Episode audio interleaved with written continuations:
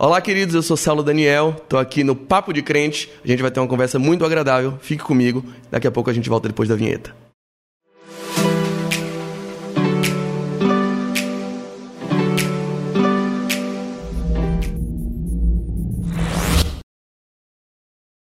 Fala galera, beleza? Como é vocês estão? Tudo na paz? Seguinte, hoje eu tenho o privilégio de estar batendo esse papinho com o pastor Daniel.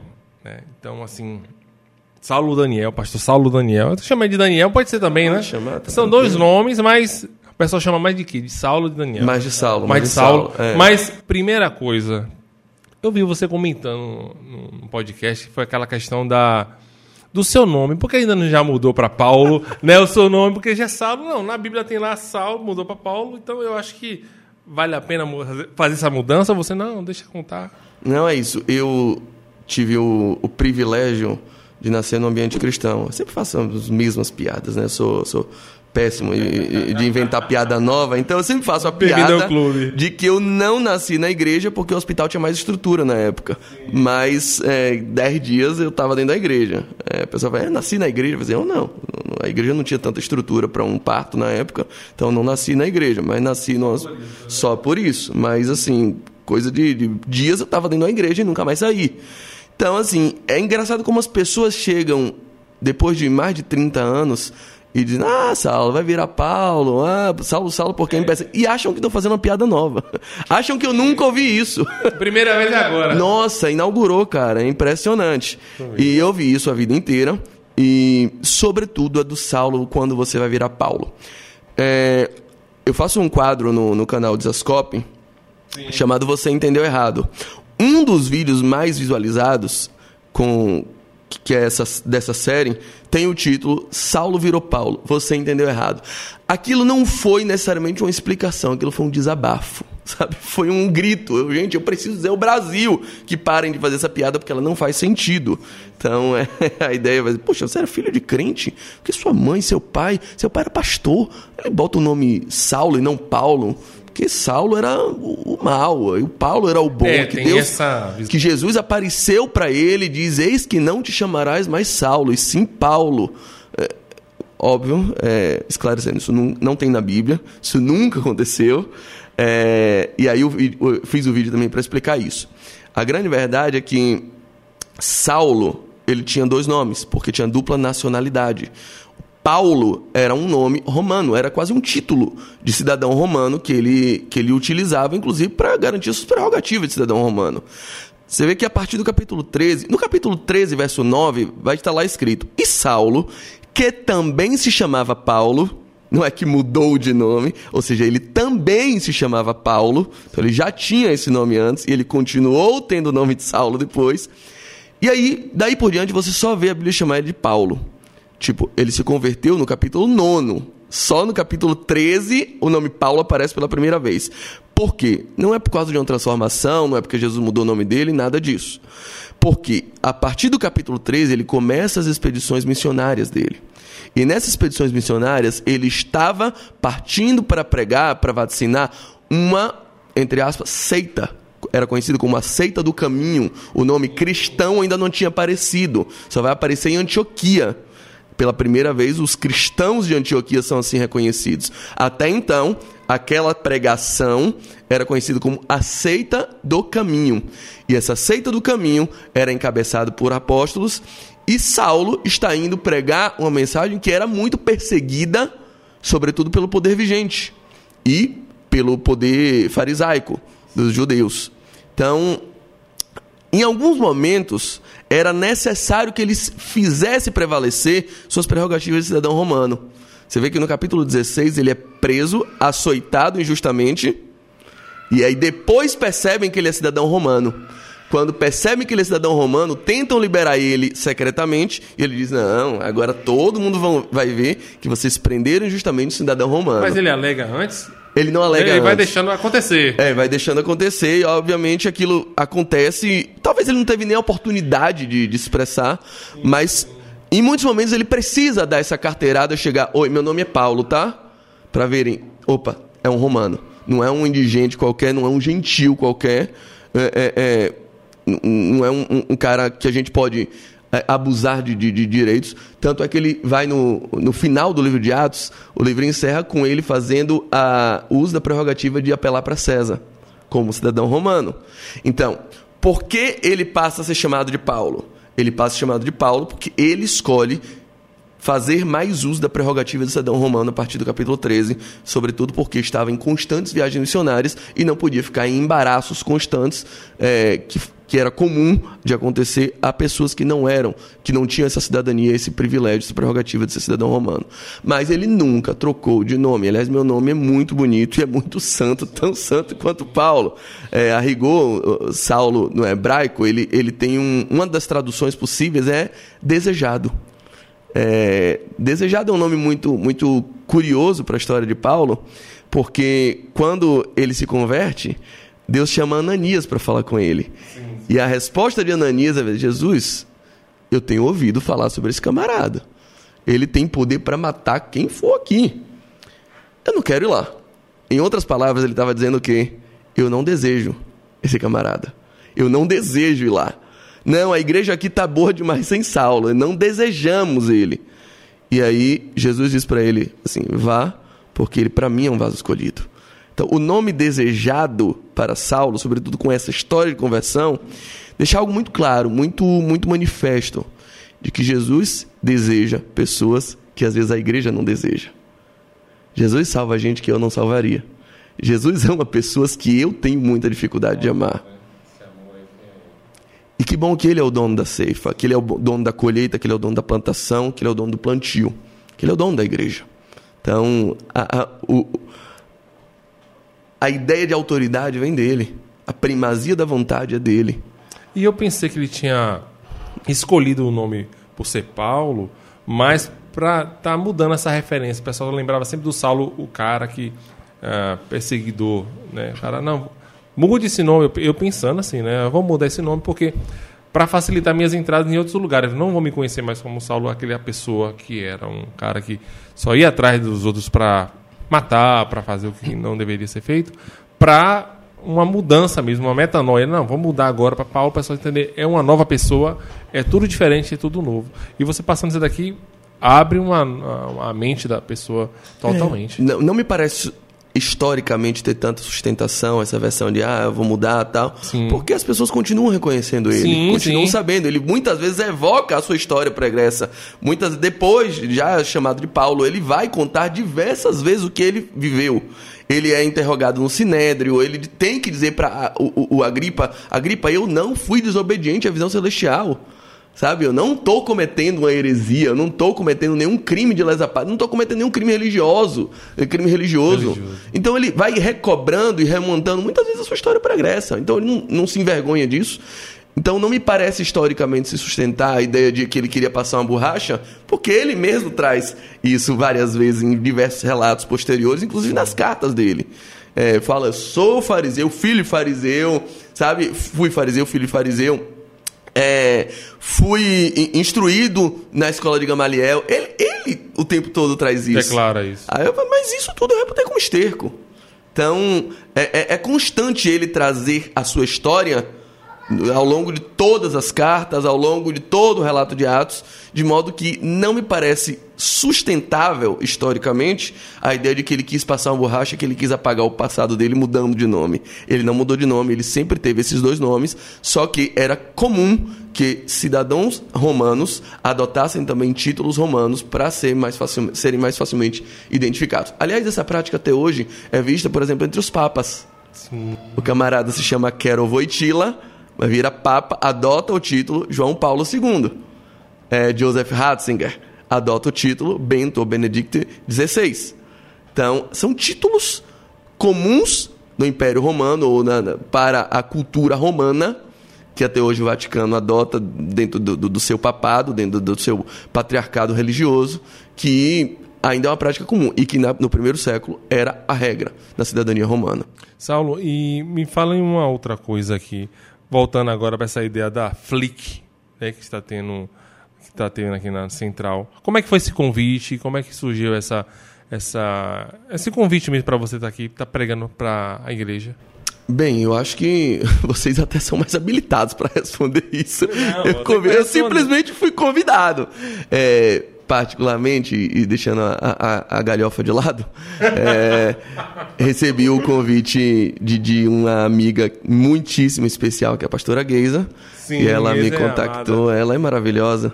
É, ela me contactou e disse que o meu nome foi ventilado e eu recebi com mu- muita honra mesmo, muito, muito prazer.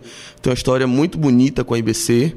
É, não sei se todo mundo sabe, mas é minha irmã, meu cunhado, meu sobrinho são daqui da IBC, a Sara, o Renato, a Alice Levi. Tenho outros grandes amigos. São participantes ativos, né? São, são, são pessoas muito identificadas com a igreja. Foi uma igreja que acolheu minha família num momento muito difícil para a gente da nossa história. É, então eu tenho uma gratidão sem limite à IBC. Para mim é a oportunidade de vir servir a IBC. Para mim é uma honra e assim é uma, uma convocação. Eu não fui convidado, eu fui convocado. O meu telefone toca e é, e é alguém da IBC para mim não é um- uma opção.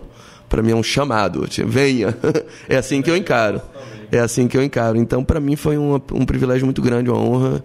Eu vim com o coração aberto e com muita vi, eu alegria. Vi, eu vi você comentando também na- no seu Instagram, que eu lhe acompanho, né? Ah, que legal. E aí, você falando sobre aquela questão lá da, do multiverso do Homem-Aranha, né? Rapaz, aquele vídeo ali, fiquei viajando, né? Essa, essa, essa conjuntura que você colocou dos três ali.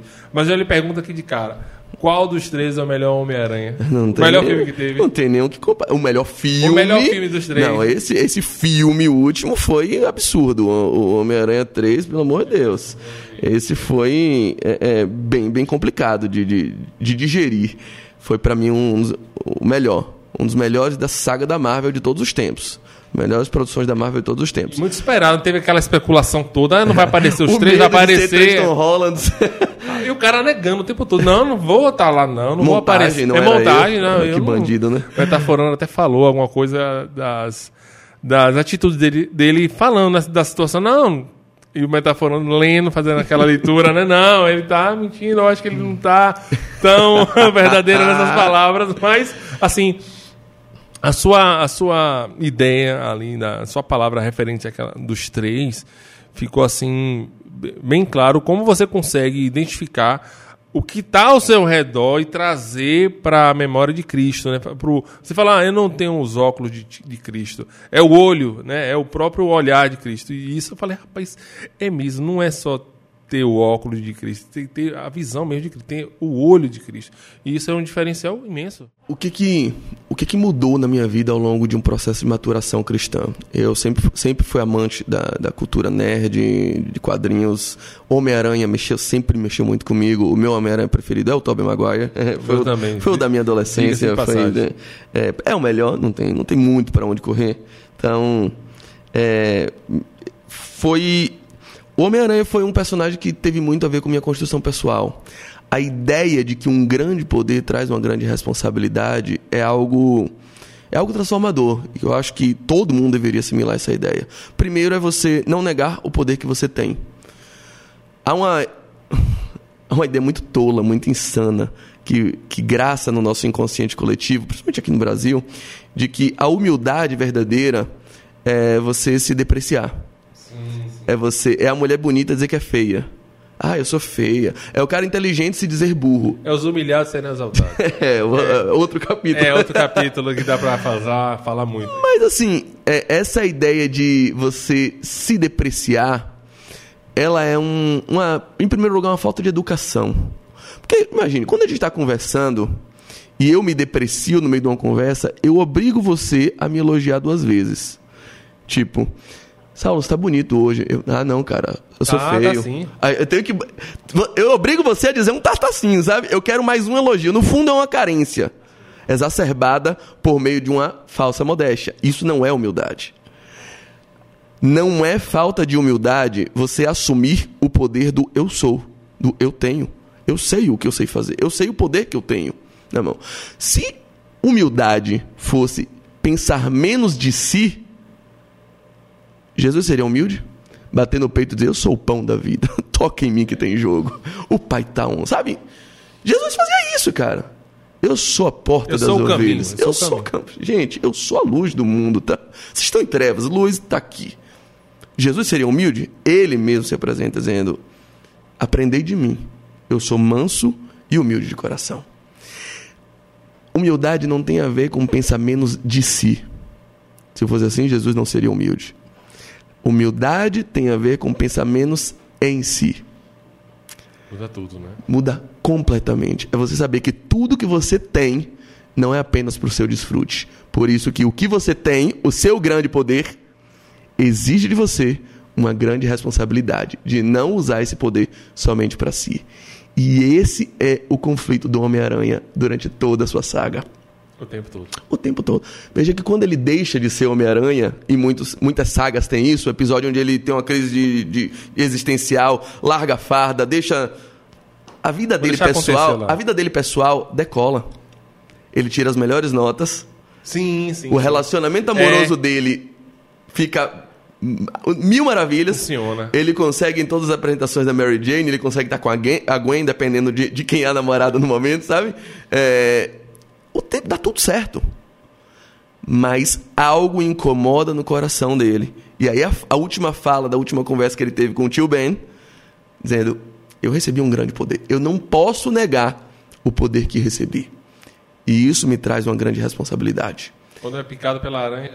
Irmão, um dia eu e você fomos picados pela graça. Picados pela graça de Cristo que muda quem você é por dentro, muda sua estrutura, muda sua mentalidade, muda sua forma de ver o mundo. Diante disso, negar esse poder e dizer: ah, não recebi nada, não, não mudou nada em mim, não, não sou uma nova criatura, coisa nenhuma, bondade sua. Isso é uma loucura, isso é um crime. Isso é fazer com que Cristo morra de balde. Isso é pisar o sangue do santuário. Todo sacrifício vai ser jogado aí. Jogado fora. Entendeu? Você recebeu um poder, mas não assume a responsabilidade. A graça não é só aquilo que te, que te dá um favor. A graça não é só um favor imerecido. A graça é aquilo que te torna favorável ao mundo. A graça não só te favorece, a graça te torna favorável. A graça te torna um favorecedor. A graça te transforma para que você transforme. É isso. É esse o poder que essa grande picada traz para a gente. Então, quando a gente entende isso, o poder que recebemos através do contato com essa aranha misteriosa chamada graça, algo muda dentro da gente. Então, essa saga do Homem-Aranha me, me, me trouxe, desde a adolescência, consciências muito próximas daquilo que é a mensagem do reino de Deus. Eu não tenho dúvida nenhuma. E aí vem a evolução da maturidade, né? Eu fui criado em um ambiente de, de talvez algum pouco de legalismo cristão. E eu, desde muito cedo, aprendi a ver tudo como pecado. A enxergar pecado em tudo.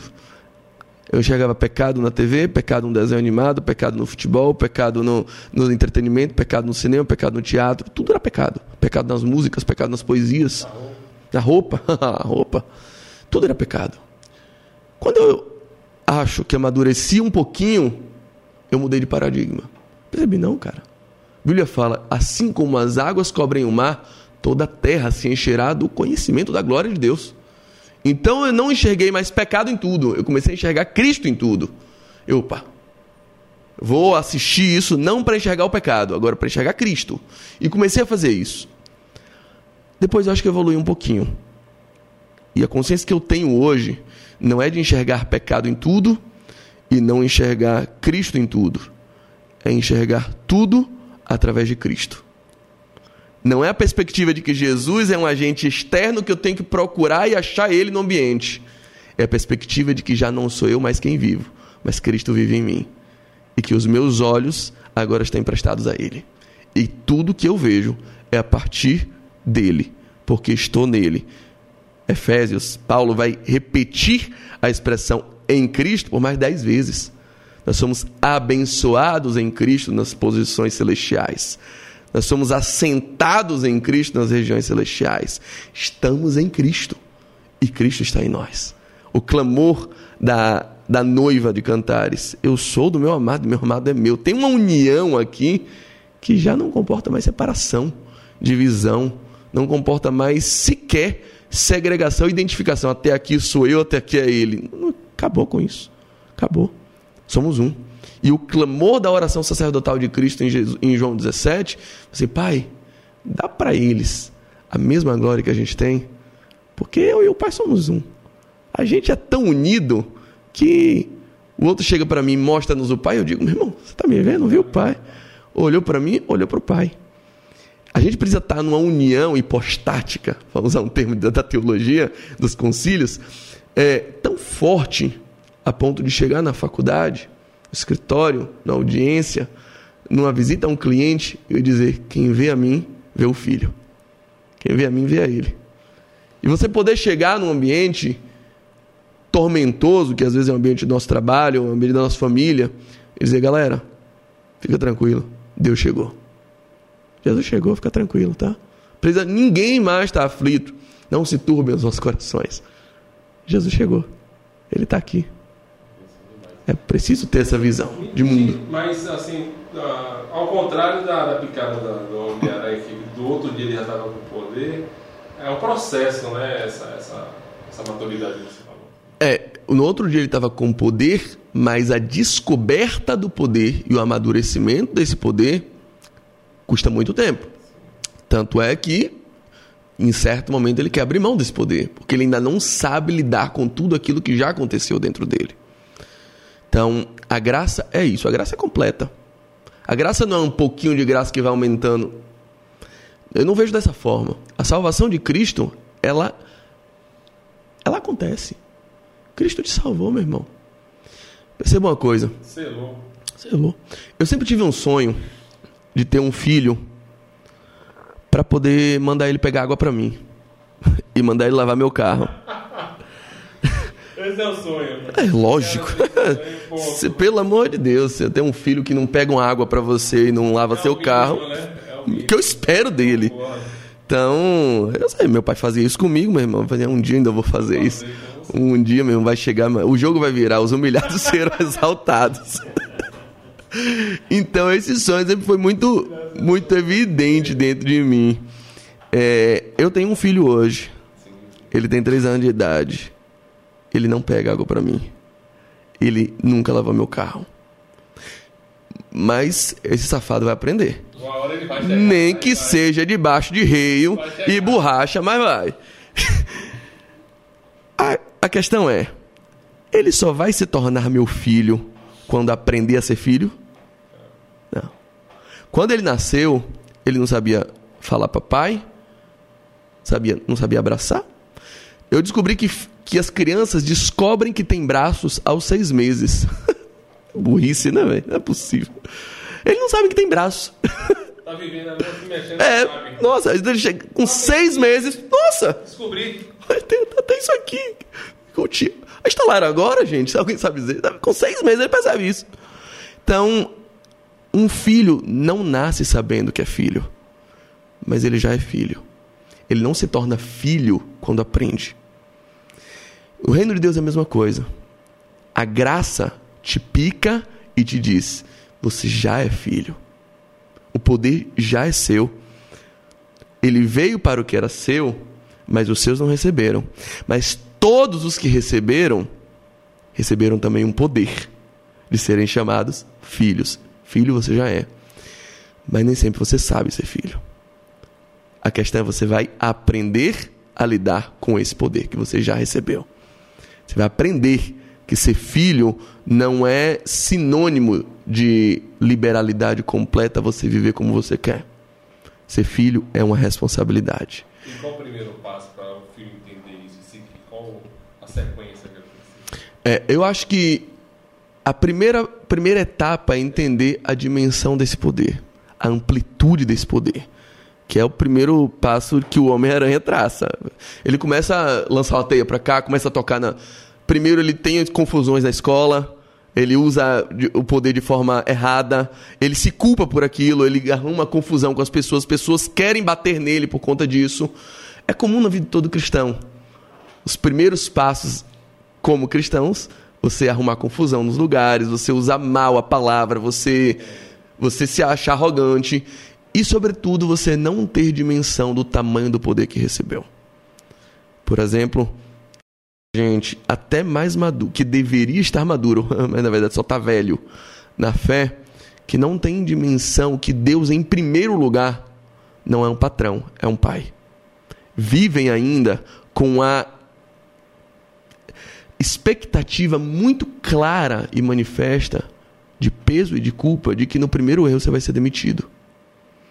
De que basta uma pisada na bola e você vai tomar justa causa. De que se Jesus vier, se Jesus voltar no momento em que você cometeu um erro, Já foi. e aí, um parêntese, né? Se a sua salvação dependesse do último segundo de vida seu, você pensa assim: se Jesus voltar e eu estiver em pecado, minha pergunta é: existe alguma chance de você bater no peito em algum momento da sua vida e dizer, eu não tenho pecado? Porque João vai escrever na sua primeira carta de que se eu disser que eu não tenho pecado, eu engano a mim mesmo e não há verdade em mim. Então, assim, a gente colocou o paradigma da, do, da servidão, do empregado, do apenas servo, dentro de um, uma lógica absoluta que é, um, é quase uma repaginação da reforma protestante. Um, um dos grandes legados da reforma protestante foram os cinco solas. Solus Christus, sola gracia, sola Deo gloria, sola, sola Escritura e sola fide. Falei sola fide? Pronto, esses cinco. É, sola fide, sola gracia, sola Deo gloria, sola Escritura e... Enfim, são cinco solas. Eu, posso estar me atrapalhando, não estou conseguindo repetir tudo ao mesmo tempo. A gente inventou um sexto sola, que é o sola sortes. Se você não tiver a sorte, meu brother, de naquele momento, meu irmão, o que garante sua salvação é a sorte de na hora você não tá oh, deixando de ir pro culto para ver o jogo do Bahia. Já pensou? Eita, E você que gosta do Bahia, né? Você é de leve. de leve. De eu leve. pensei que você ia vir pra cá eh, com a camisa do Bahia também, não veio? Eu não, foi por medo do pastor Jadson, eu confesso. capaz. Eu confesso. E nisso ganhou ontem, não foi? Do, Cruzeiro, deu dois, Oh, é, o, Eu tava ligado no patrocínio da Lacoste agora. É porque. eu- patrocinando? não, foram dois gols de jacaré. Eu- Aí a gente tá. O menino alligator isso, tá um. Essa da figura. é. e você falou do Bahia, falando do Bahia ainda. Você falou do SAF, né? O SAF. A SAF, exatamente. É, tá, e eu vi aquele vídeo também. Cara, assim. O que eu gosto na hora que eu vejo seus vídeos é isso. Você vai pegando o que é. ao a- o que tá aqui na mão e você vai colocando Deus ali, ou então vendo mais Deus ali. Então, assim, pra mim, é incrível, velho. Porque a cosmovisão, assim, a pessoa, rapaz, você fica o tempo todo pensando, não, não fico. Não, é. Eu naturalmente olho para as coisas pelo, olhando pelo olho de Cristo. Eu vejo o mundo através de Cristo. Então, obviamente, qualquer evento que acontece ao meu redor, a minha interpretação vai imediatamente para a minha relação com o reino. Como o reino está interferindo, como o reino de Deus está atuando no meio de uma sociedade anônima do futebol é, é quase que automático. Eu não faço esforço para pensar nisso. Sabe, para mim é. Puxa, Nicodemos teve uma tarefa tão difícil quanto essa. Jesus oferece um novo patamar, mas para isso você perde o controle. É o que o Bahia está passando hoje. A ideia de ser um dos clubes mais ricos do Brasil, de experimentar um novo, mudar de patamar de existência, de marcar a sua vida. E o Bahia o que era antes e o Bahia o que é- vai ser depois. Tem essa oportunidade, é uma, uma perspectiva viável e factível, que o Bahia vai se transformar. Assim foi o Manchester City. Quem, quem conhecia o Manchester City antes de 2008? Ninguém, ninguém sabia quem era. Time completamente indigente na Inglaterra. Tanto é, não sei, é um fato bem, bem engraçado, mas o Robinho, é, no ano de 2009, se não me engano, ele assinou com o Manchester City em 2008, eu acho. Ele assinou com o Manchester Foi a primeira grande contratação do Manchester City como, como Grupo City, né? Grupo City, é, é, como novo milionário. Robinho aceitou a proposta achando que estava indo para o Manchester, Manchester United. Ele não sabia que era, que era o City, sabia, porque era totalmente desconhecido. Depois que pensei, ih, rapaz, vai ver esse time. Ele Já tô achou, aqui já, então Ele bora. achou que ia pro mais famoso, que era completamente desconhecido. Hoje o City é mais famoso do que o United. Então, é, foi uma mudança total, foi uma guinada na vida, foi um ponto de inflexão naquela história daquele time. Jesus oferece a mesma coisa. a oportunidade de a sua vida ser marcada em antes e depois dele. Tanto é que ele fez isso com a história. Nós estamos em 2022, ano depois de Cristo. Ele faz isso, ele faz um ponto de inflexão na história de quem ele aparece. A questão é, quanto custa isso? Tudo. O controle. Você perde o controle da sua vida. Nicodemos, o vento sopra onde quer. Vem de um lugar, você não sabe qual é, aponta para outro que você também não tem a mínima ideia. Eu vou te dizer, assim é a vida de todo aquele que é guiado pelo Espírito de Deus. Você perde o controle. Ezequiel, venha mais. Venha mais 500 metros aqui para tu ver. Vai chegar um momento, meu irmão, que você está completamente submerso por aquelas águas purificadoras e tu já não tem o controle. É a correnteza que diz para onde você vai. Viver uma vida de SAF espiritual é perder o controle. E esse é o preço que muita gente não quer pagar. Porque, pô, vai que esse grupo é louco. Vai que ele acaba com minha vida. Vai que ele manda eu perdoar quem eu não quero perdoar. Vai que ele manda eu terminar meu namoro. Vai que ele manda eu parar de agir profissionalmente do jeito que eu tenho agido para ganhar mais dinheiro a vida toda. Vai que ele muda as minhas prioridades. Eu não estou afim disso. Isso aí eu, eu, é aquela briga da carne, da, da pessoa tá tendo que lutar contra ela mesma o tempo todo, só que Deus já deu um comando para ela e ela fala: Não, tudo bem, até aqui vai, mas daqui para cá deixa eu. É a história do remendo novo em pano velho. Você tem uma roupa toda esburacada, mas você gosta, sabe aquela roupinha que, é confortável em você, mas tá toda esburacada. Aí uma pessoa chega com a roupa nova, pura, branca, a melhor possível. Você tira a sua roupa e veste a nova, ou você recorta buracos nessa nova e cola nos buracos abertos da roupa velha. É lógico isso? Jesus diz: ninguém faz isso. Porque isso não é lógico, isso é coisa de imbecil. É verdade. No Evangelho, muita gente quer viver dessa forma. Você tem uma roupa velha que você sabe que está esburacada. Aí você conhece o Evangelho. Você não quer ele todo. Você ainda gosta dessa roupa, por mais esburacada que esteja. Aí o que, é que você faz? Você pega partes dele que você gosta e despreza as partes que você não gosta. Aí você vive um remendo novo em pano velho. Uma vida de hipocrisia, de incoerência, uma vida dupla que não sustenta, dizendo ser crente, mas que não gosta de toda a vida do crente. Mas que não gosta de tudo, não é tudo na Bíblia que a gente vai concordar. E aí eu gosto da palavra do pastor Leonardo Ravenhill, quando ele diz: ou a Bíblia é absoluta, ou ela é obsoleta. O pacote é sempre completo. Ou você aceita ela toda, ou você já rejeitou ela por completo. Não existe fragmentação do Evangelho.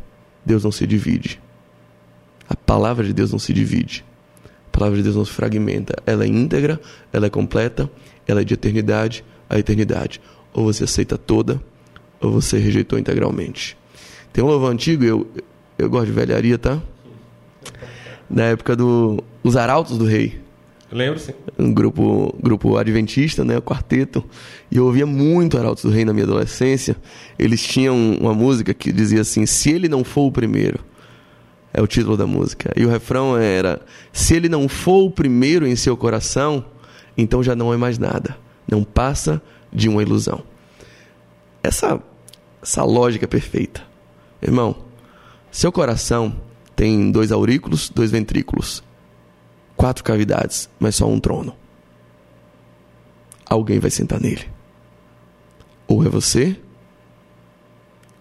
ou é sua esposa, sua cremosa, seu crush, sua profissão, sua carreira, seu clube de futebol, ou Deus. Não, não dá para dividir esse espaço. Sabe? Só cabe um bumbum nesse, nesse trono. Sim. Cabe mais de um. O seu ocupa muito espaço. Há uma lógica hoje, na, na principalmente na pós-modernidade. Qualquer um que chegar no Instagram e postar assim, se priorize. O maior de todos os amores é o amor próprio. Qualquer um que postar isso vai ter retweets, vai ter repostagem, vai muita gente curtir e dizer isso mesmo. É uma mensagem que impera em nosso, em nosso século, em nossa era. de que o amor próprio é o melhor de todos os amores. Isso é uma loucura. Porque aquilo que você ama em primeiro lugar, aquilo que você coloca em primeiro lugar na sua vida, vai ser necessariamente o seu Deus. Se torna seu Deus. Deus não é um, uma poeira cósmica, não é uma energia. Deus é tudo aquilo que você coloca em primeiro lugar. Deus é tudo aquilo que você idolatra. Deus é tudo aquilo que você adora. Se você adora a si mesmo, se o maior de todos os amores é o amor próprio, se não tem nada de errado se priorizar, você é a prioridade da sua vida, então você é o seu Deus. Qual é a consequência disso? É que não precisa muito tempo. Três semanas no máximo. Dá tempo de você descobrir como o seu Deus Sim. é mentiroso, Ah, é safado, é promíscuo, todo errado. é falho, é todo errado, é incapaz de sozinho gerir os problemas que você tem na sua vida para administrar. Como seu Deus é ansioso, como seu Deus é por vezes depressivo, como seu Deus é covarde. Pouco tempo você percebe isso. E aí, qual é a consequência necessária disso? Você vira ateu. E aí você se torna um ateu de si mesmo. A nossa sociedade é ateia de si mesma. Qual é a outra consequência? Onde é que isso tudo vai parar? Depressão, ansiedade patológica. A gente nunca teve uma sociedade tão depressiva como hoje. Cara, e, e você falando em depressão, ainda mais com a pandemia que as pessoas tiveram que ficar reclusas, teve um número assim alto de, de, de, de suicídio dentro de casa, né? Principalmente por causa dessa questão da, da depressão que você sinalizou. E como é que a gente faz para reconhecer que esse Deus que está sentado não é aquele que deveria ser? Bem, é, um diagnóstico muito bom é você tentar olhar é, o que, que tem ganhado na sua vida. Por que você faz o que você faz? Por que você está trabalhando? Por que você trabalha tanto? Qual é o objetivo da sua vida? O que, que você espera? Onde você espera chegar em 20 anos? As respostas disso normalmente são sintomas muito claros. Qual é o seu grande sonho? É conseguir situações que melhorem a sua condição ou conseguir condições que façam o nome de Deus se tornar mais evidente em tudo que você fizer? Você está trabalhando para Deus ou para o seu próprio conforto? Você está tendo filhos e educando para salvar eles do mundo ou para preparar eles para que eles sejam salvadores do mundo, assim como Cristo? É preciso a gente a gente olhar para essas perspectivas, porque isso normalmente revela qual é a nossa prioridade. E outra, quais são os seus hábitos? Faça um, um roteiro do seu dia. Quantas das suas atitudes ao longo de um dia de fato têm a intenção clara de fazer com que o nome de Deus seja mais conhecido e não que a sua conta seja mais gorda? e não que o seu Instagram tenha mais acessos. E não. Sabe? Os nossos hábitos revelam uma habitação. Olhando para os seus hábitos, eu consigo mais ou menos estimar quem habita dentro de você. Ou pelo menos quem está dando as cartas. Então, esses diagnósticos, tanto de prioridades, de propósitos, de sonhos e de hábitos, normalmente revelam e dão um, um, uma diretriz para que a gente comece a reconhecer quem de fato é o nosso Deus. Não me diga que você adora a Deus só porque vem na igreja, levanta a mão, chora no culto. Se quando você sai, você o esquece em cada esquina, sabe? Ou, se, se os seus hábitos não dialogam em absolutamente nada com ele. Se você cumpre as ordenanças dele, simplesmente para escapar do inferno, porque no fundo, no fundo você acha que ele é um valente tirano que joga um raio na cabeça dos que ele não gosta. Não viu o pai ainda, né? Não viu o pai. Esse cara não viu o pai. O que você faz é para não ir para o inferno ou para ver o seu pai um pouco mais feliz? Ou para se tornar cada vez mais parecido com o filho unigênito dele? Então isso revela muito sobre de fato quem é o nosso Deus. Porque se você está o tempo todo na igreja, cumprindo orientações, vindo para o culto, obedecendo ordens, deixando de pecar, com o objetivo de não ir para o inferno, se tudo que você faz é pelo medo da condenação, você não aceitou a graça de Cristo. Na verdade, você está tentando se salvar. E Cristo diz: aquele que tentar se salvar. Na Bíblia, versão baiana, quem tentar se salvar vai se lascar.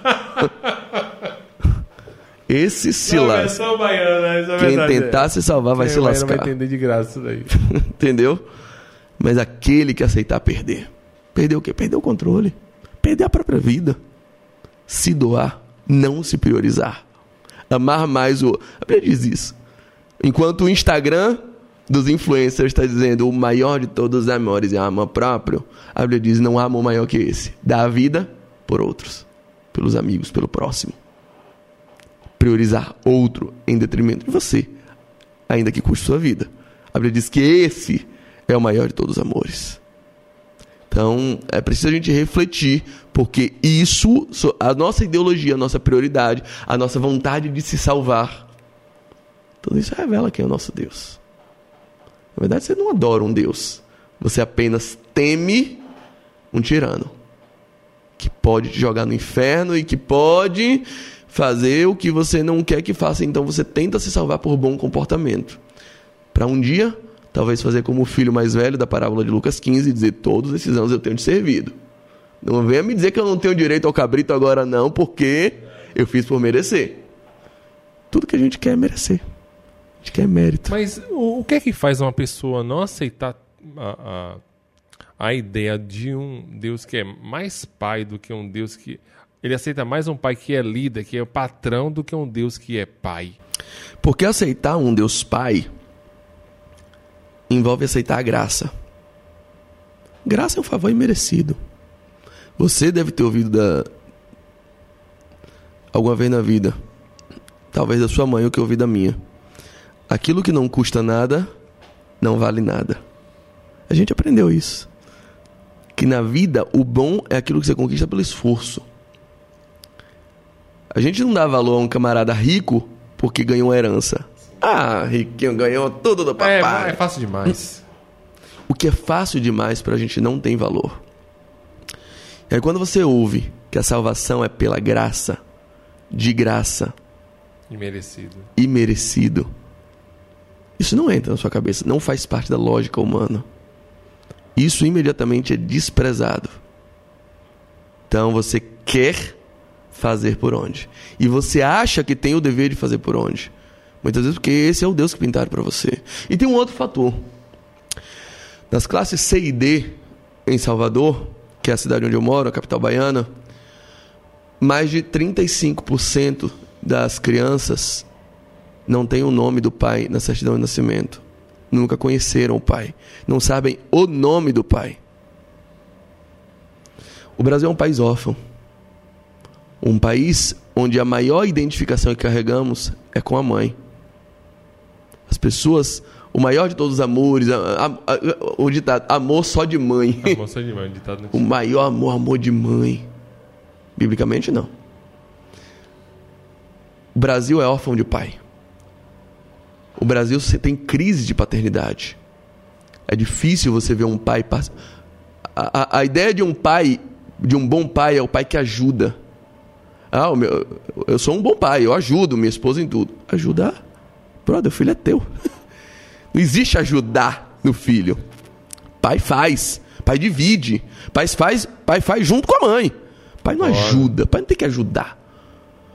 A gente não tem essa consciência. Ainda há a consciência de que mãe é mãe. Ah, mãe é mãe, pô. Eu sou só o pai. Pai é secundário, pai é menos. E a gente tem uma geração, gente tem um- uma nação totalmente enviesada pela lógica de que de, de- de defeito de, de feridas paternais. A ferida em paternidade é algo comum em 70% do povo brasileiro. Eu estimo, estimativa minha aqui. É muito triste. Aí vem Deus dizendo: Eu sou pai. Aí você lembra do pai que te tocou de um jeito que não deveria ter tocado na sua infância. De um pai que engravidou tua mãe e sumiu no mundo. Cara, não aceita. Ai, meu irmão, Vai se desbloquear Deus isso daí, é pai, é. eu tô fora. Quero não, obrigado. Prefiro um patrão. Prefiro um patrão. Prefiro alguém que eu trabalhe, resolva meu, meu BO aqui. E aí tudo certo. E minha recompensa, meu irmão. Tranquilo, me dá meu salário, eu faço melhor. Porque ele não quer uma relação com alguém que remeta a ele a história de vida que ele carrega. Mas a pessoa que tem esse- esses tipos de trauma, para você converter isso para o Deus Pai, acaba sendo um processo também difícil, Lógico, né? é um processo. Mas todo o processo da graça, todo o processo do- de, de entrar no reino de Deus é um processo de transformação interior.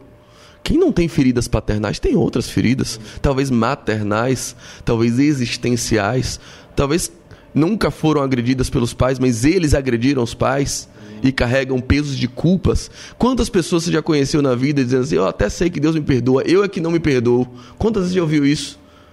No fundo, no fundo, quem diz isso acha o quê? Deus perdoa, mas eu não. Eu sou mais justo do que Deus. Meu critério é mais elevado que o de Deus. Eu sou meu próprio Deus. Então são feridas diversas. E o Evangelho oferece cura para todas as feridas. O Evangelho é tratamento. O Evangelho não é só um modo comportamental. Ele é muito antes disso uma transformação de natureza. Nós, o Evangelho só muda seu comportamento porque muda sua natureza. O Evangelho só te muda por fora porque te muda por dentro. Eu gosto do início do livro de Jó. A descrição sobre quem é Jó. Era Jó um homem íntegro e reto, temente a Deus e que se desviava do mal. São dois pares de categorias, de, de características. Jó era íntegro e reto. Um par. Jó era temente a Deus e se desviava do mal. Veja que a Bíblia sempre fala primeiro uma categoria, uma, uma característica intrínseca e depois uma extrínseca. Olhando para você, não tenho como saber se você é íntegro. Mas eu posso saber se você é reto. Olha o seu Instagram, olha o seu SPC, olha a sua vida, sua. É, verdade. Quem é reto? Quem anda em retidão. Mas quem é íntegro? Sei lá. Não sei o interior dele. Jó era reto porque era íntegro. Jó era primeiro íntegro, interior. Depois, reto. Olhando para você, eu não sei se você é temente a Deus.